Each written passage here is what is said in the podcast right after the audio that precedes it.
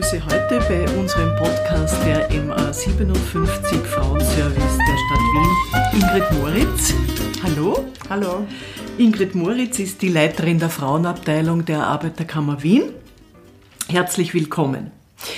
Ingrid Moritz, dieser Podcast entstand ja aus einem Arbeitskreis Frauen 50 Plus, eine Initiative, die du mit anderen Frauen der Arbeiterkammer ins Leben gerufen hast.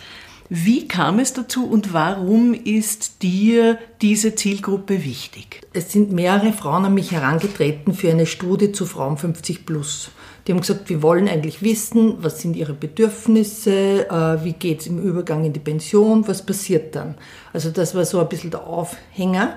Wir haben dann gesagt, wir wollen bei dieser Studie jene vor allem anschauen, die einen Bildungsaufstieg gemacht haben, also wo die Eltern eben nicht Akademikerinnen waren und die dann Akademikerinnen sind, die sozusagen Karriere gemacht haben, die Wünsche haben und dann kommt das mit 60 oder ein bisschen früher oder später und was passiert mit denen. Also das war so unser Anliegen und aus der Studie ist dann daraus, also die war irrsinnig reichhaltig, die hat die Kerstin Wittlöw äh, erstellt. Und da haben wir dann gesagt, na eigentlich wollen wir mit dem Thema weitermachen. Und es braucht eine Vernetzung der Frauen 50 plus. Also da ist eine Lücke drinnen. Und äh, aus dem sind zahlreiche Initiativen entstanden, Treffen in privaten Wohnungen zu Themen, wo diskutiert wird. Es gibt einen feministischen Chor, und es sind eine Reihe von Initiativen entstanden und genau um das ist es gegangen. Und der Podcast war halt eine Idee von dir. Genau, also der entstand ja auch in einer Gruppe, wo eben auch die Kerstin Wittlöw dabei mhm. war, aber auch die Sandra Frauenberger etc. Genau.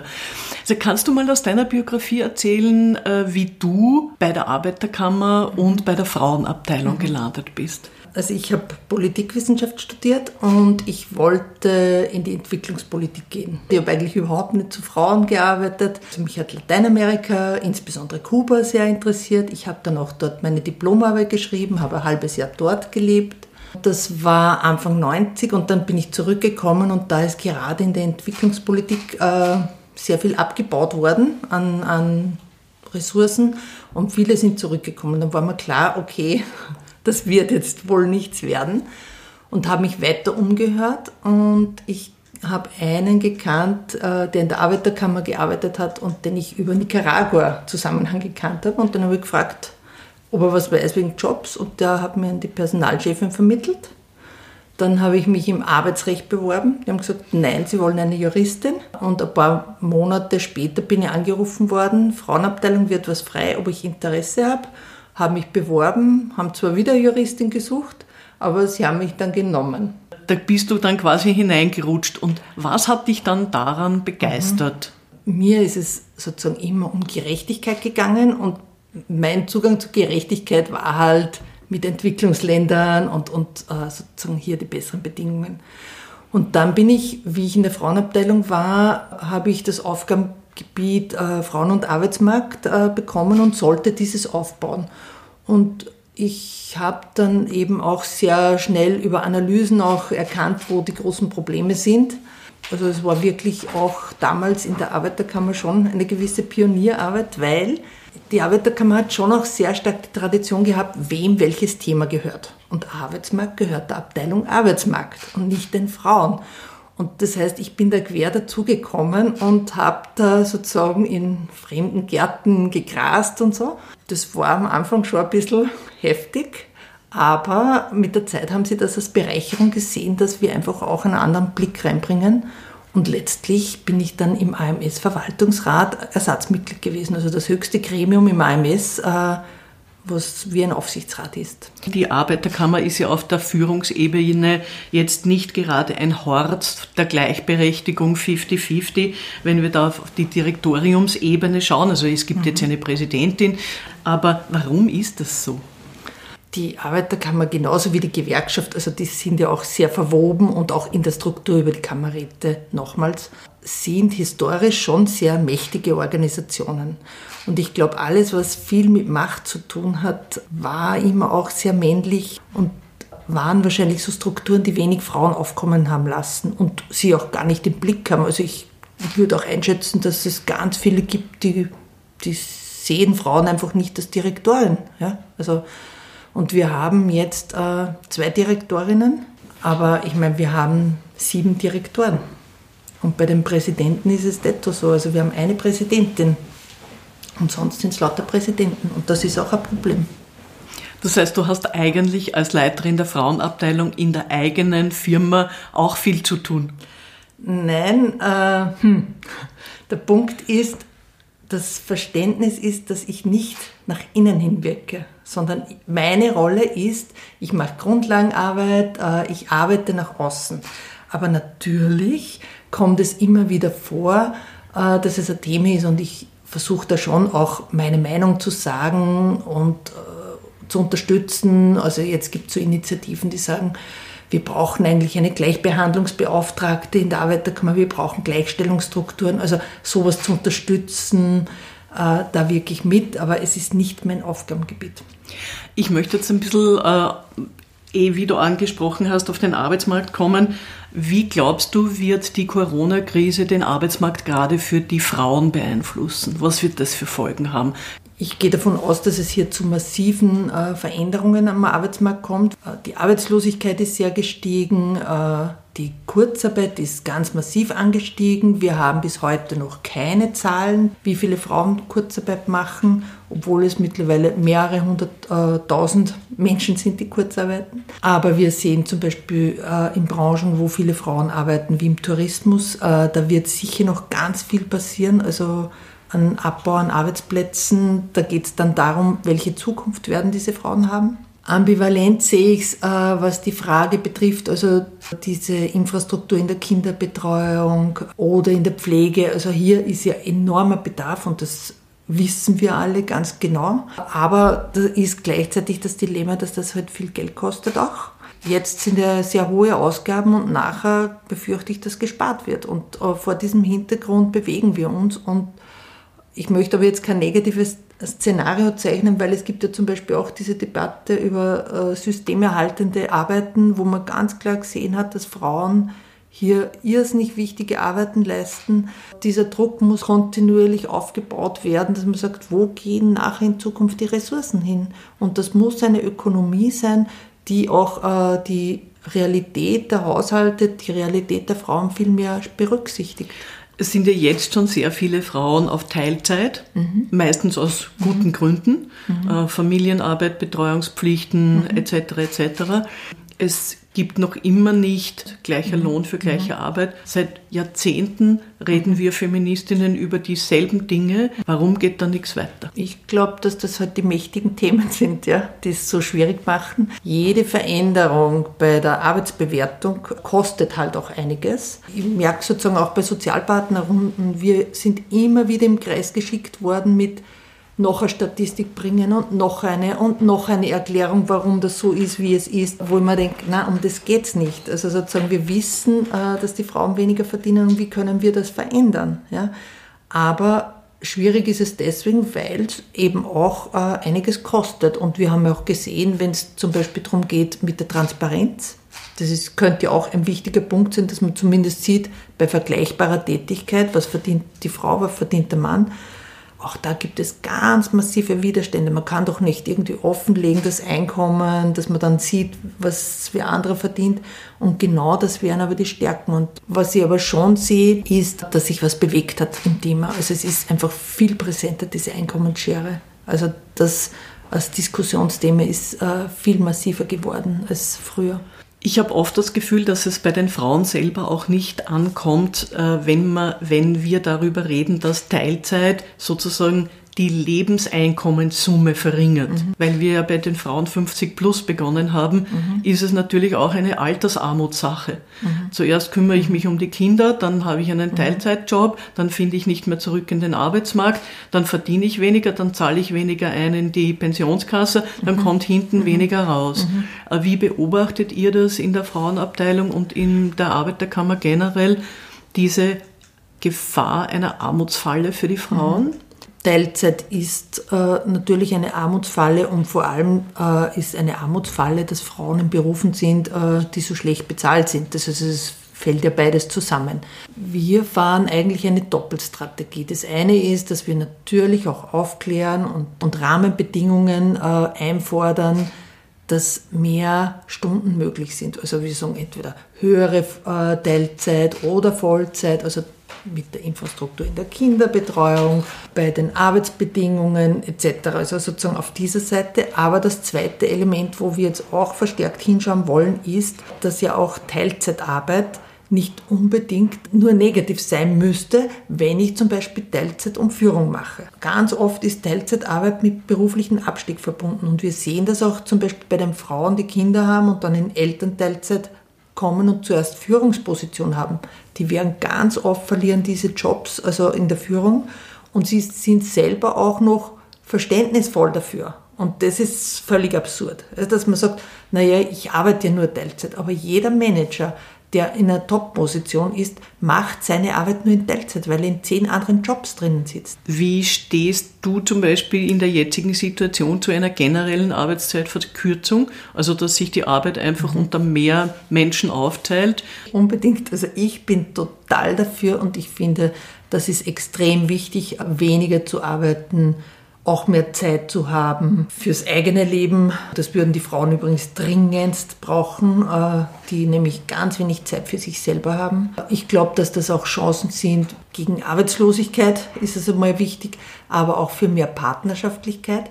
Aber mir ist da immer noch in den Ohren die Irme Schmidleitner, eine Gewerkschafterin und ÖGB-Frauenvorsitzende damals, Mitkämpferin von der Johanna Donal, die immer gesagt hat, die Arbeitszeitverkürzung heißt nicht automatisch, dass die Männer dann mehr im Haushalt machen. Und das muss man nur mal extra erkämpfen.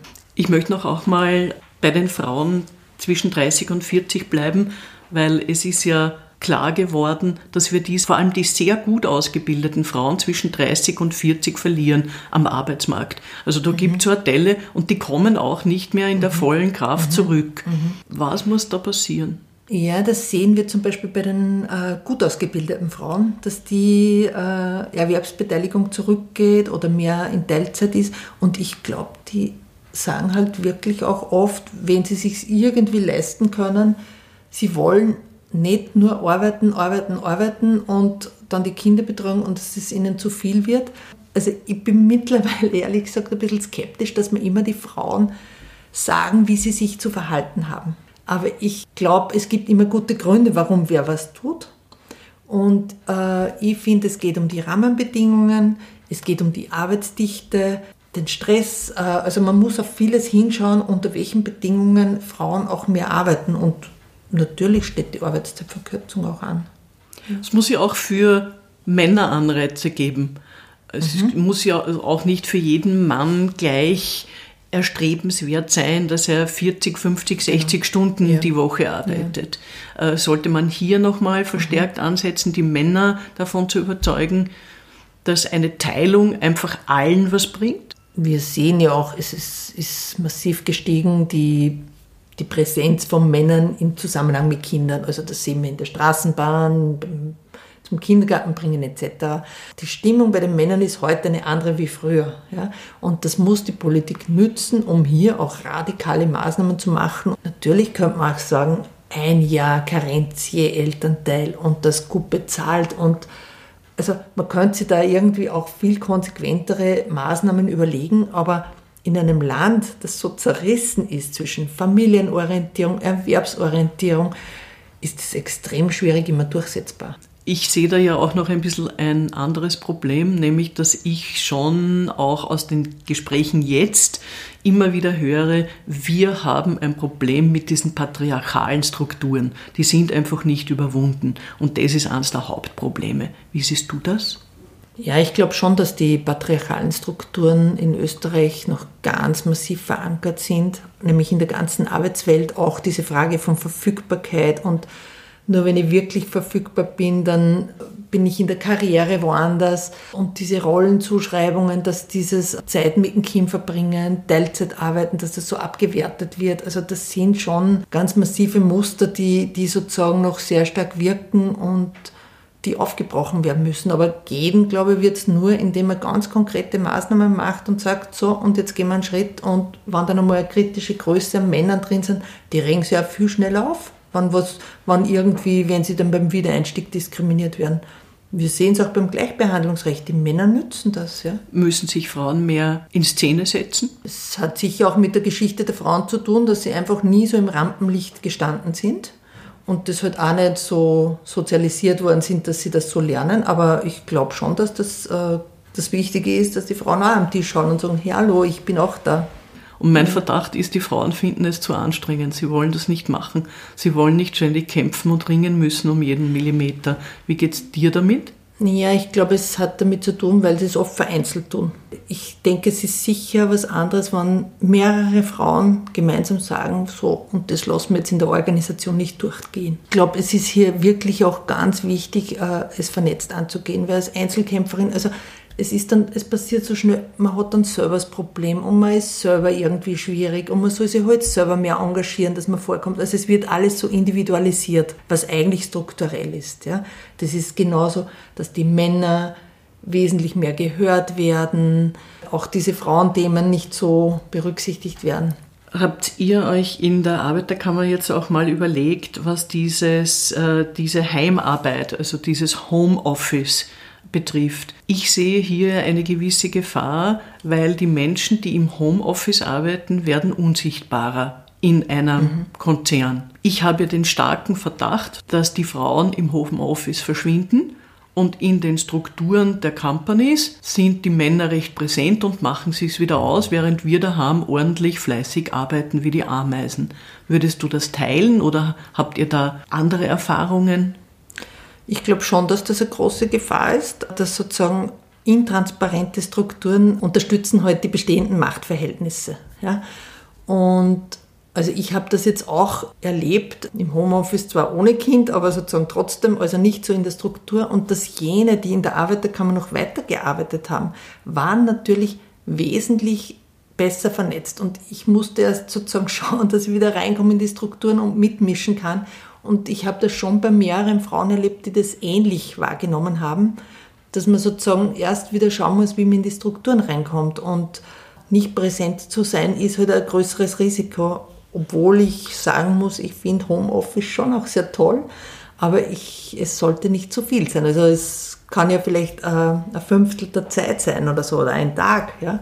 Dann verliert man nicht so den Anschluss. Also ich glaube, was ganz, ganz wichtig ist, gleichzeitig transparente Strukturen einzufordern. Sonst wird es, wer ist näher dran, wer ist vernetzter und dann sind die Frauen in der Karriereplanung, im inhaltlichen Mitmischen, im Mitgestalten überall die Verliererinnen. Was freut dich an deiner Arbeit am meisten und was ist mühsam? Mhm. Also was mich freut ist, also ich habe ein Budget und mit dem kann ich eigentlich mit der Abteilung so eine Planung machen, was wir jetzt unternehmen.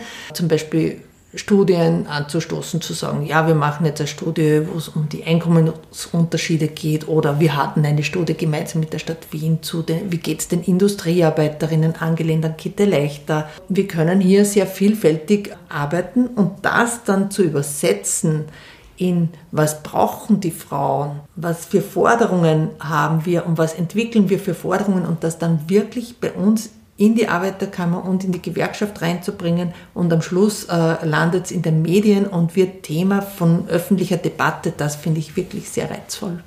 Und was ist mühsam?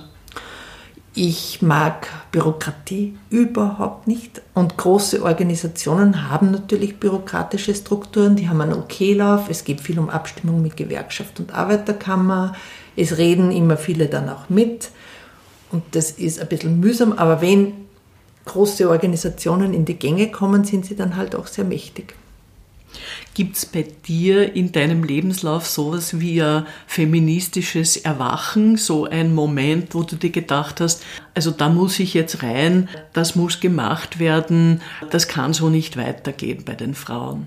Für mich waren es ein paar Sachen, die mich sozusagen halt in meinem Leben geprägt haben. Das eine ist schon so meine Mutter, die ganz lange auch bei uns Kindern zu Hause war und dann halt wieder in Teilzeit eingestiegen ist und kein eigenes Einkommen zu haben. Das war für sie irrsinnig bitter und ich kann mich erinnern, sie hat zum Beispiel mal einen Mantel gekauft und mein Vater hat den dann irgendwann gesehen und gesagt, wow, was hast du da schon wieder gekauft?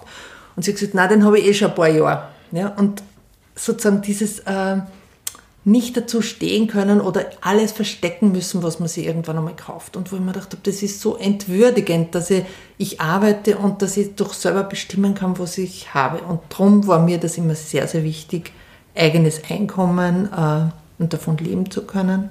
Was mich, glaube ich, auch sehr geprägt hat, ist, wenn es darum geht, Bestellung in Führungspositionen. Also ich war ja ganz lange im AMS im Verwaltungsrat. Da sind ja auch die Hearings äh, für die Spitzenpositionen im AMS. Und ich habe gesagt, das höre ich mir immer an. Da gehe ich immer hin, ich will da immer dabei sein, weil man dachte, es sind sowieso schon überwiegend äh, Männer dort gewesen in diesen Runden, einfach das mit wahrzunehmen. Und doch auch immer wieder zu sehen, wie Frauen anders bewertet werden als Männer. Und ich habe da gemeinsam mit der damaligen Leiterin vom AMS und vom ÖGB, also Hilde Stockhammer und Elisabeth Rolzhauser, mit denen wirklich gemeinsam haben wir darum gekämpft, dass es einen anderen Blick gibt, dass man anders auf Frauen schaut. Und das war einfach eine ganz wichtige Arbeit für mich. Hast du besondere Vorbilder? Ja, also das eine ist natürlich die Johanna Donal äh, und ich merke zunehmend, dass ich bei ihr so wirklich toll finde, dass sie das, was sie gefordert hat, ernst gemeint hat. Also das finde ich war, glaube ich, das, das wirklich Tollste an ihr. Und ein weiteres Vorbild möchte ich schon noch nennen, das ist die Käthe Leichter, die die AK-Frauenabteilung äh, aufgebaut hat und die einfach eine ganz tolle Wissenschaftlerin war und die sehr nahe bei den Menschen war, bei den einfachen Menschen. Und ich denke mir oft so in meiner Arbeit, wie hätte das die Kette leichter gemacht und so und frage mich das und gehe da ihren Spuren nach und das finde ich sehr schön. Was hat dich am meisten behindert, beziehungsweise wer oder was hat dich besonders gefördert? Ich glaube, dass mich diese Machtstrukturen immer sehr behindern. Also wo man einfach ganz schnell dran sein muss, also wo es darum geht, sich einen Platz zu erkämpfen. Das weiß ich, das kann ich auch nicht immer so gut und das ist mir nicht immer so angenehm.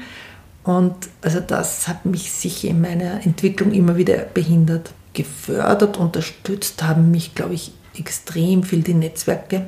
Es gibt so ein stabiles Netzwerk immer von ein paar mit dem man halt immer wieder was neu plant und sich gegenseitig stärkt. Und dann gibt es immer wieder was, was neu entsteht oder wo man was querdenkt. Ich liebe es, so kreativ ein bisschen nachzudenken, dass man Menschen zusammenbringt, die man nicht fürs Erste zusammenbringt. Und das war immer wieder sehr bereichernd. Glaubst du, dass der Feminismus eine Perspektive hat? Also auch wenn du deine Generation anschaust, aber auch die nächste Generation, die ganz jungen Frauen, was fällt dir da auf?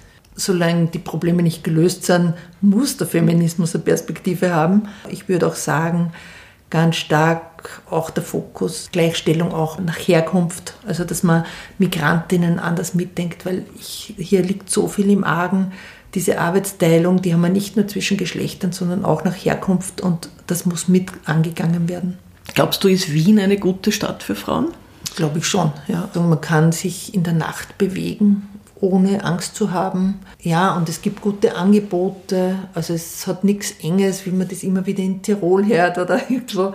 Wenn du auf dein Leben schaust, findest du, dass sich dein Einsatz gelohnt hat bisher? Ja, finde ich schon. Ich finde, ich habe Richtung Arbeiterkammer, Richtung Gewerkschaft, äh, aber auch äh, Unterstützung für Abgeordnete, politische Beratung immer wieder gute Impulse einbringen können, dass man auf die richtigen Themen schaut. Es ist mir gelungen, dass die Arbeiterkammer Frauenabteilung, finde schon eine starke Abteilung ist, mit einem Kompetenzenmix. Äh, ja. Vielen Dank, Ingrid Moritz. Danke fürs Zuhören, fürs Dranbleiben. Bleiben Sie uns als Feministinnen gewogen. Sie finden uns auf frauenfunk.at und auf der Facebook-Seite MA57 Frauen in Wien. Sie hören uns auf allen gängigen Ausspielkanälen für Podcasts. Vielen Dank, Ingrid Moritz. Danke.